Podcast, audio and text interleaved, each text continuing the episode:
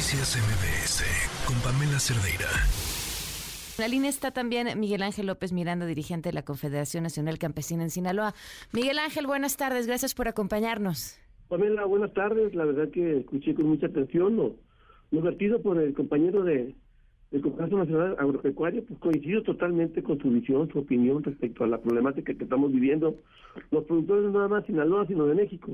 Claro. Estamos siendo víctimas de la cerrazón, de, la, eh, de una visión obtusa, cerrada, de, un gobierno federal, de un presidente de la República, que al parecer este, eh, instrumenta políticas públicas en función de, un criterio obcecado, producto posiblemente de, un regionalismo este eh, absurdo, donde este posiblemente le, le, genera molestia o malestar el hecho de que haya regiones del país que orográfica y climatológicamente tienen condiciones para producir y ser este ejemplo a nivel nacional en el tema productivo agrícola.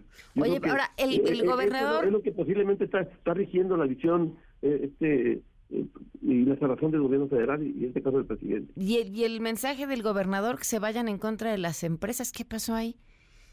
Bueno, la verdad, muy posiblemente fue eh, una, un, grito de, desesperación del propio gobernador de Sinaloa, el doctor Rubén Pochamoya, porque es tanto el problema, es tanto el problema de, de, instrumentar los esquemas que Segalmec, que el propio gobierno de Estado está llevando a cabo, porque no hay ni capacidad logística operativa por parte de Segalmec, porque la gente que, que hace seis meses andaban vacunando ahora están en las bodegas recibiendo los granos, gente que no tiene capacidad técnica ni ni este ni ni, ni, técnico, o sea, ningún tipo de capacidad para atender esto y obviamente esto está generando un colapso total, ¿no?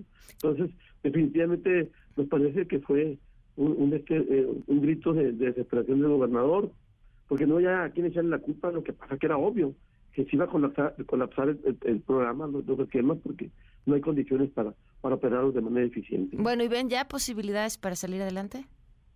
No, no lo vemos. Hoy tuvimos un encuentro con el gobernador.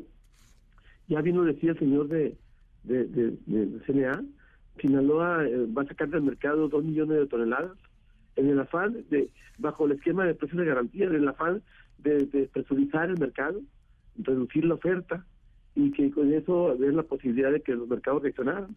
Pero definitivamente no hay, no hay visos, no hay señales de eso.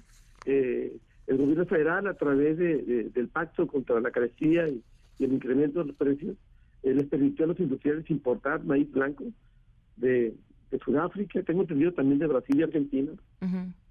Y definitivamente, pues ellos están, eh, este, eh, derivado de ello, pues no somos primera opción nosotros.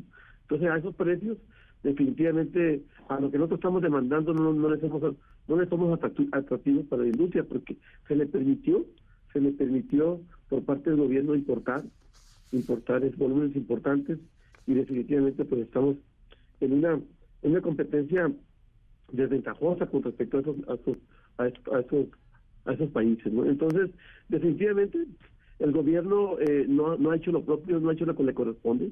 Ya lo decía ayer, compañero, no hay presupuestos asignados para esto. Históricamente, desde el Congreso de Unión, cuando había una real, o si no es real, cuando menos mejor división de poder como la que hoy estamos viviendo, eh, los, los, diputados eh, etiquetaban recursos para, para atender el tema de la comercialización del país. Y, definitivamente, a, veces había cierto este ciertas visiones, ciertas opiniones de que por qué etiquetaban recursos para países como Tamaulipas, Michoacán, Guanajuato, Baja California, Sonora, Sinaloa, donde de alguna manera teníamos ciertos privilegios, pero era, obviamente eran eran recursos asignados no no para este generar un impacto social, simplemente para fortalecer el aspecto productivo y seguir garantizando el abasto de alimentos para México. Muy bien. Entonces, de esa perspectiva, nosotros estamos totalmente en desacuerdo con esta visión que tiene este gobierno. No hay ni recursos asignados por parte de, del Congreso de la Unión para atender este tipo de contingencia como la que hoy estamos viviendo. Muy bien, pues gracias Miguel Ángel por tomarnos la llamada y estamos al tanto. Estoy para servirle. Un saludo para todos. Buenas tardes. Noticias MBS con Pamela Cerdeira.